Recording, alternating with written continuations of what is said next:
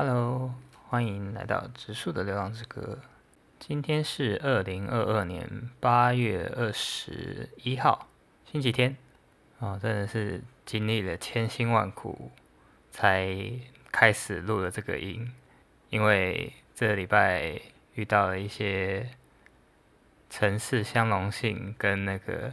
总之就是电脑的声音，突然喇叭就没有声音了。然后研究到后来才发现，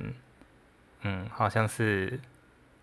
录音软体跟电脑相容性的问题。然后花了蛮多时间一一确认，然后把软体卸载再重装。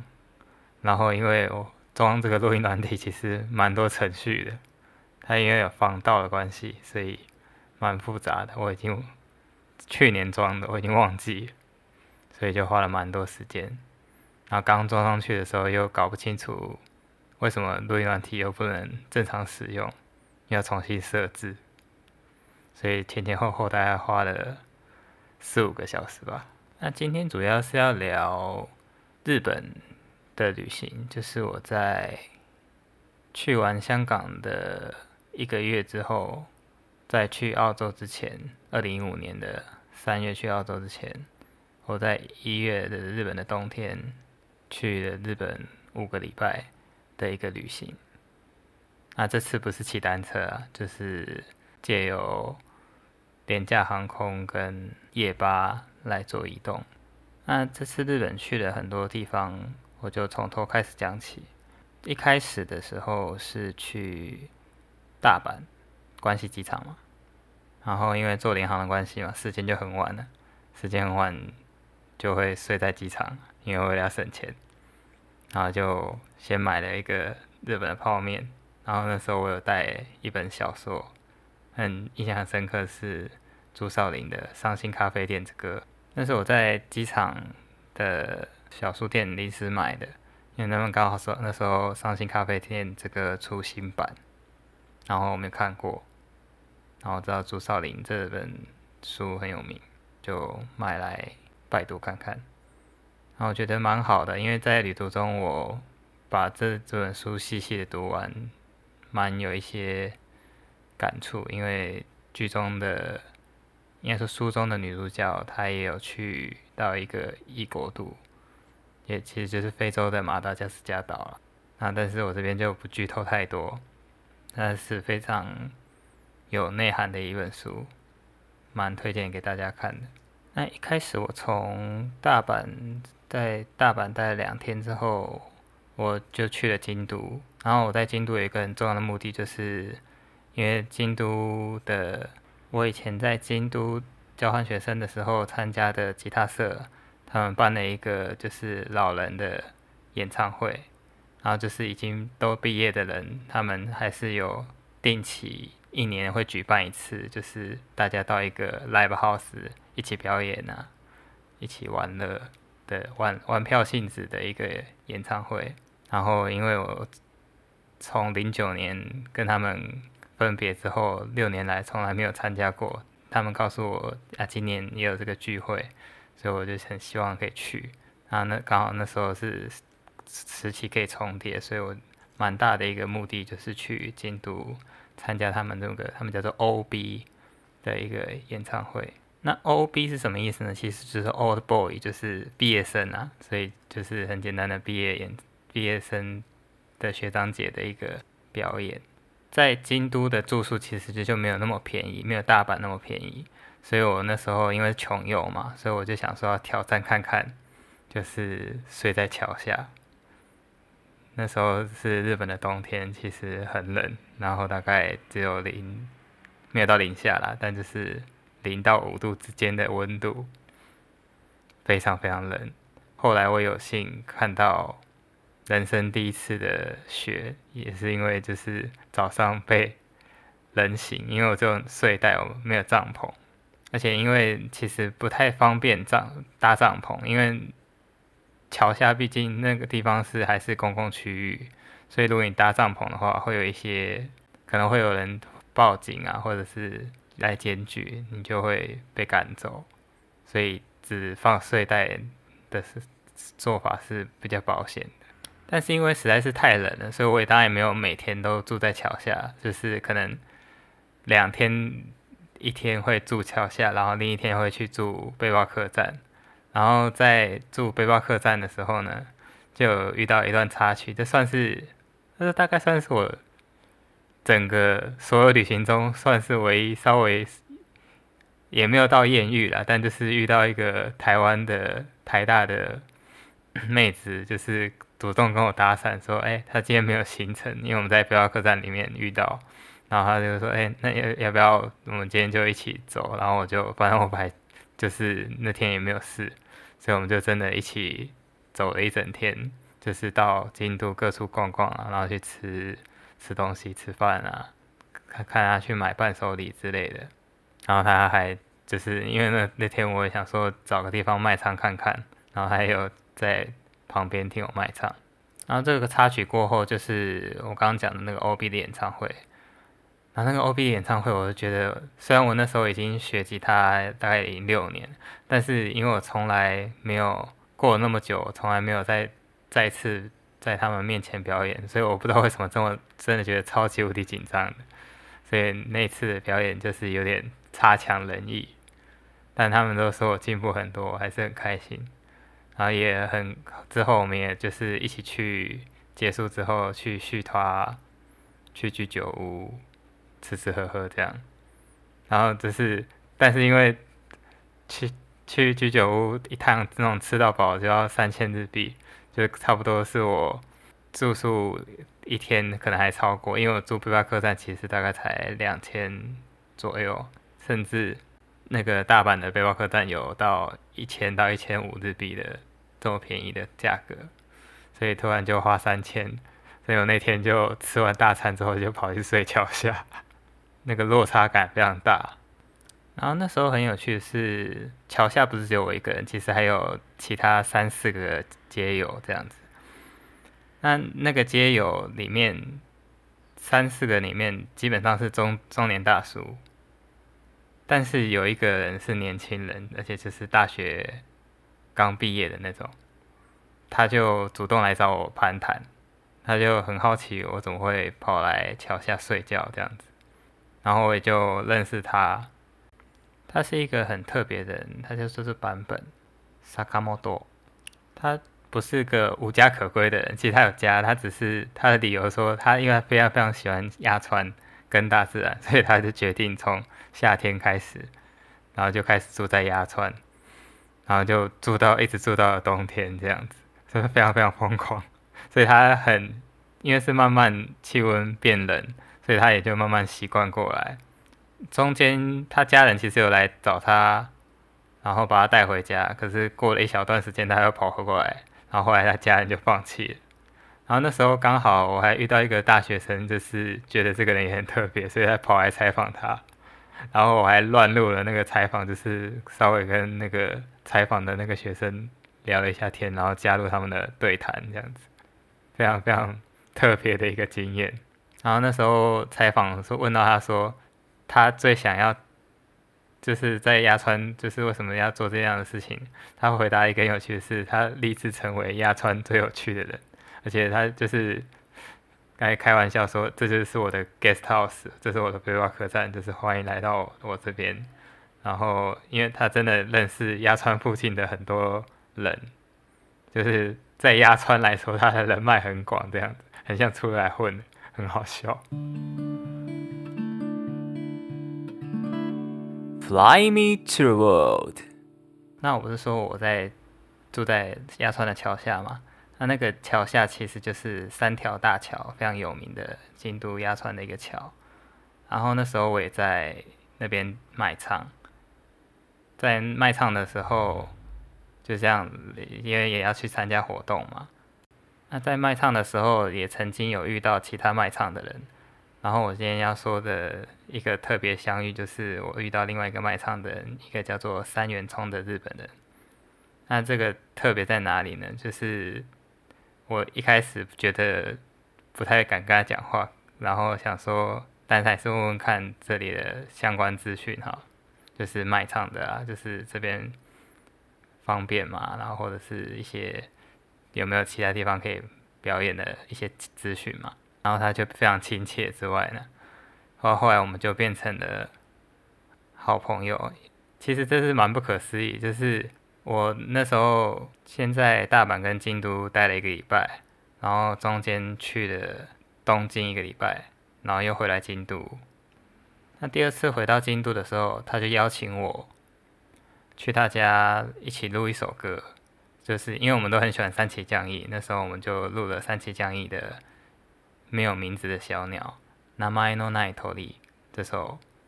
蛮算是三崎将义中不是很有名，但是蛮特别又很经典的一首歌曲。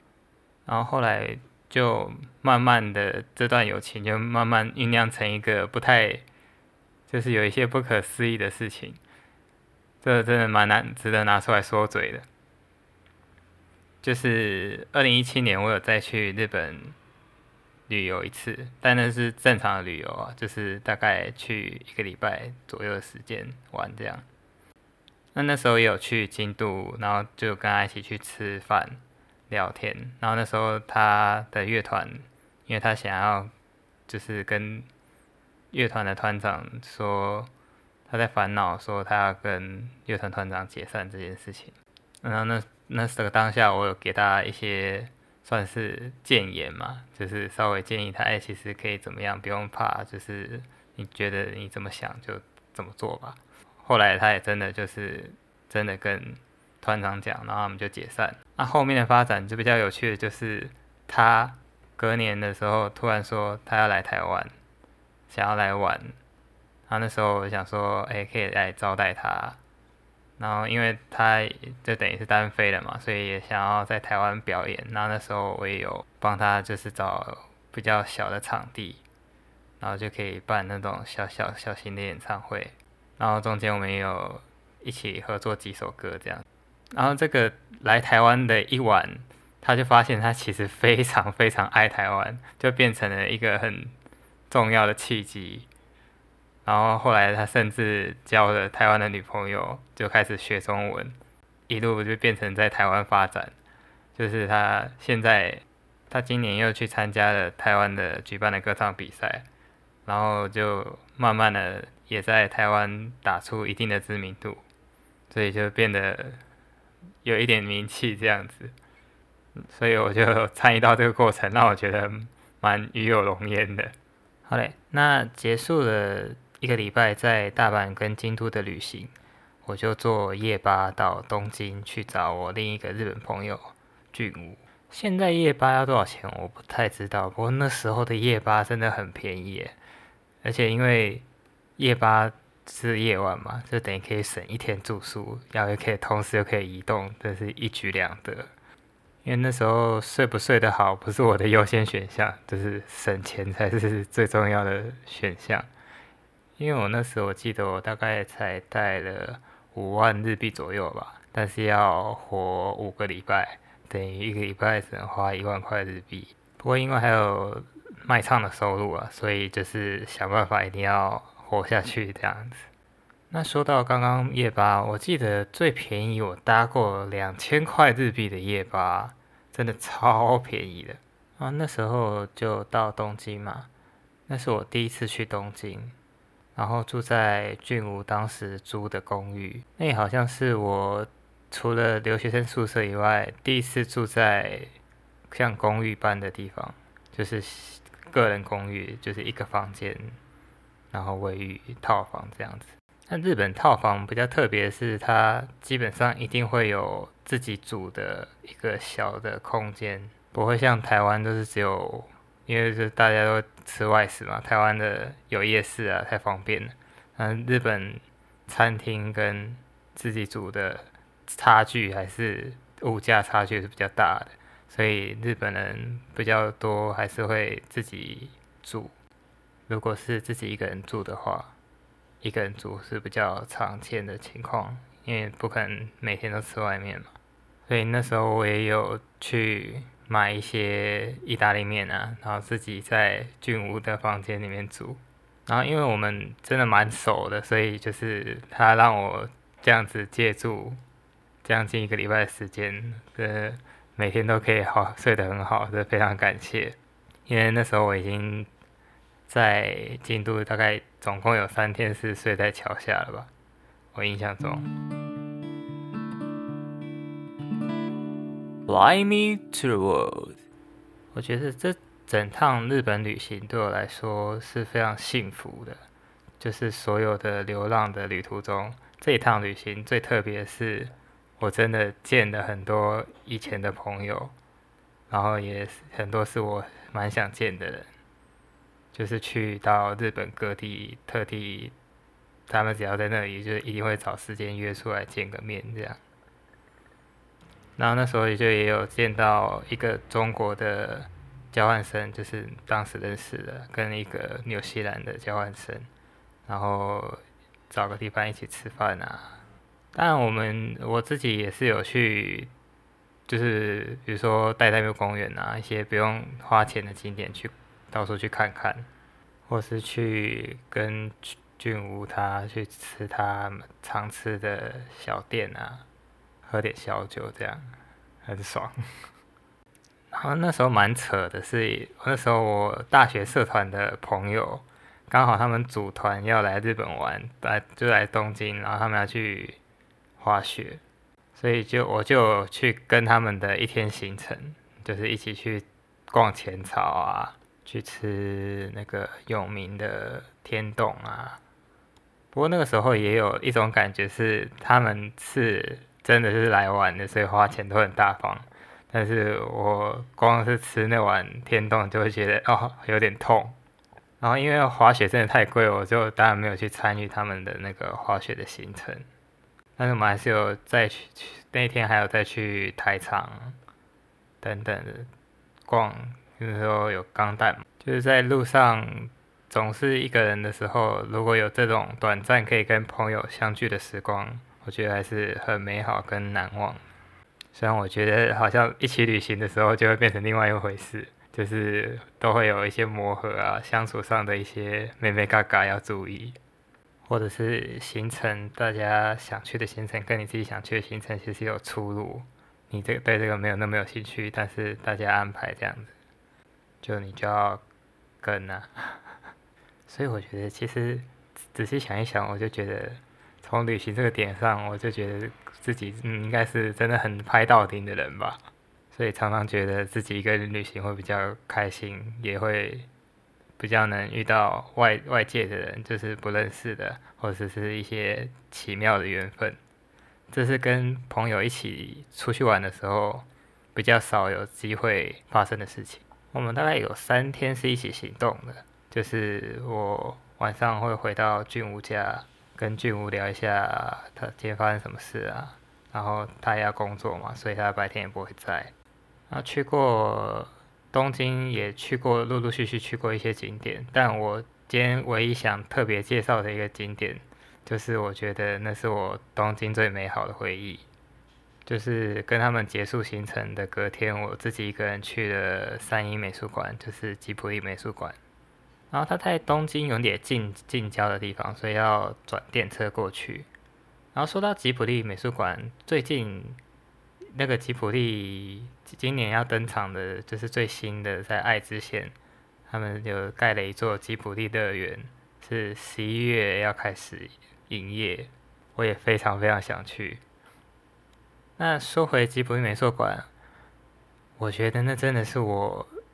这辈子最觉得最漂亮的美术馆了，就是那对我来说是真正的美术馆的感觉。就算我后来去德国慕尼黑。那时候有去逛德国的美术馆，也是很漂亮，就是有很多那个中世纪欧洲时期的一些绘画大师的名作，也是觉得非常的棒。但吉普力美术馆的世界真的从最外头外面的造景到里面的氛围，就会真的很沉浸在整个动画世界中的那种感觉。但自己本来就是很喜欢吉卜力的动画。只是在去了那一天之后，就真的真的更觉得有说不尽的感动吧。而且因为一个人其实可以很专注在每一个环节上，可以去很细致的去观察每一样东西。所以那天我就在那边待了一整个下午，我有点后悔我下午才去。如果我早上去，我搞不好会在那边待上一整天。就是如果之后大家有去东京玩的话，非常推荐。我最推荐的景点就是吉卜力美术馆。然后如果有去爱知名古屋那边的话，一定要去吉卜力乐园。今年十一月会开幕嘛？不过呢，他们两个都是预约制的，所以一定要提早预约。然后那时候因为吉普力公园不是吉普力公园，然后那时候因为吉普力美术馆已经没有刚开幕的时候那么夯，所以我大概到东京之前预约的时候就勉强有预约到，而且又是因为是平日，所以如果有想去的话，一定要记得一定要提早预约，因为前几天的话可能很难会订得到位置。Fly me to the world。然后那一趟旅程，其实我记得我一开始是没有打算要去东京的，因为我后来又回了金板嘛。那是因为我本来就是要往西边走，因为我一开始的时候出发就是飞金板，但是我飞回台湾的机票有先买，但是是从冲绳，但是是从冲绳飞回台湾。所以当然一定要往西走，去九州才有办法一路到冲绳嘛。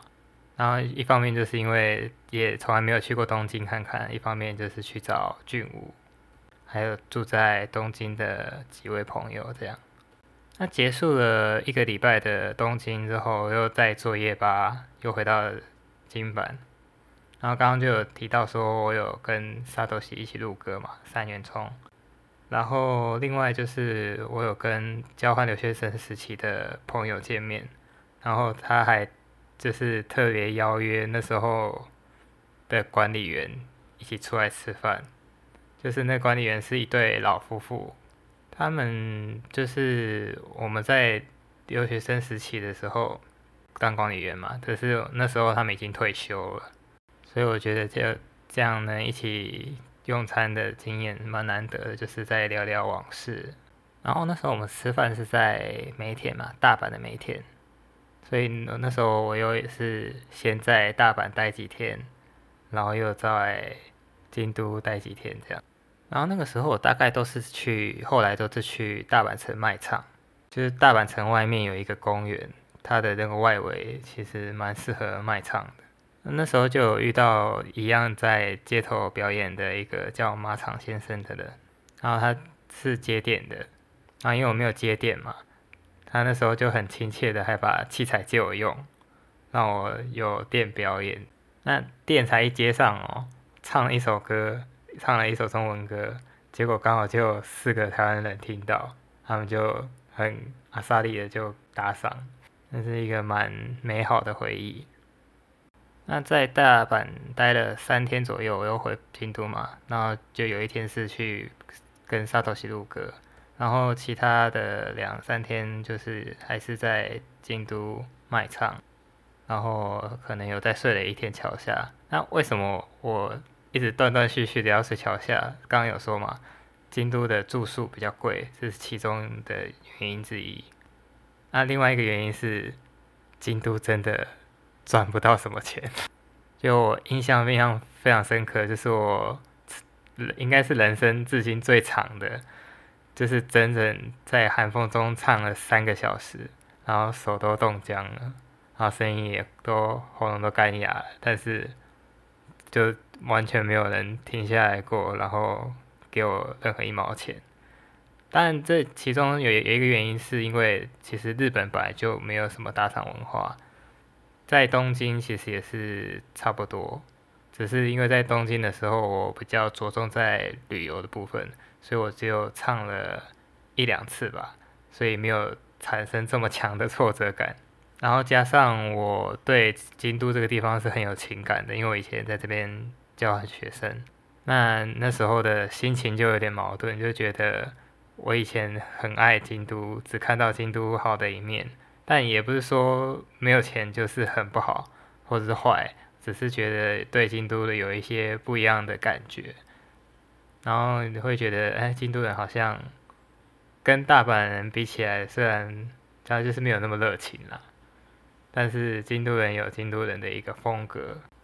但我还是非常非常喜欢京都这个日本文化起源的一个非常重要的城市，也是日本几乎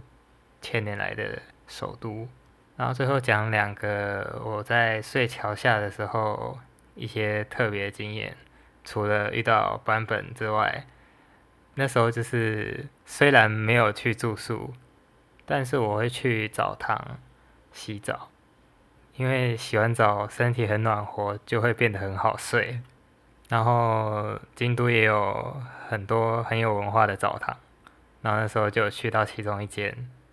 但我忘记它的名字，我只记得它是蛮有历史的钱汤，钱汤就是澡堂，所以就是大家可以查查看日本有名的钱汤澡堂在京都的，也许就可以去朝圣看看。然后另一个就是。虽然可以暖乎乎的睡觉，但是因为就算全身上下穿了五件衣服，然后睡袋穿两层袜子，早上还是会冷醒，因为实在是太冷。所以我大概每天十二点左右睡觉，但大概早上五点六点的时候就会被冷醒，然后就会去六点或七点开的咖啡厅，就是去避难，然后点。一杯咖啡跟早餐，就是他们会卖那种 set，然后会有面包跟咖啡嘛，然后就会觉得很暖乎乎的，然后也有 WiFi 可以用，然后就会在那边待两三个小时，然后再看今天要去哪里。而且那时候很方便，是因为因为认识版本嘛，所以就算我的行李箱，我就是把贵重物品带在身边，行李箱就摆在鸭川桥下。然后就是街友们会帮忙，基本上会是稍微看顾一下，不会被偷走这样子，所以我行动上算是蛮方便。版本说的压川背包客栈真的不胡乱。好，以上是我在日本前三周的旅行的京都、大阪、东京，然后又回到京都、大阪的一一整个旅程上遇到的趣事跟一些故事啊。人物、景点等等。那如果对我的旅行有更多兴趣，或者是想要知道更多细节的，都可以到我的脸书，一样叫“植树的流浪之歌”，里面有非常多照片啊，跟你用一些关键字搜寻会找到很多旧文章。我那时候做了蛮多记录的啊，不过我日本的那个记录可能要到我的个人脸书“黑川直树”去找。大家真的有兴趣的话，就是用到我的脸书找，然后搜寻日本，然后 day d a y 的 day，因为我的开头都是那样那样的记录，所以应该就会看到蛮多我当时在日本旅行的一些点点滴滴的回忆，跟很多照片，就是我故事里面有提到的。好，那今天就先到这边，我们下期再见，拜拜。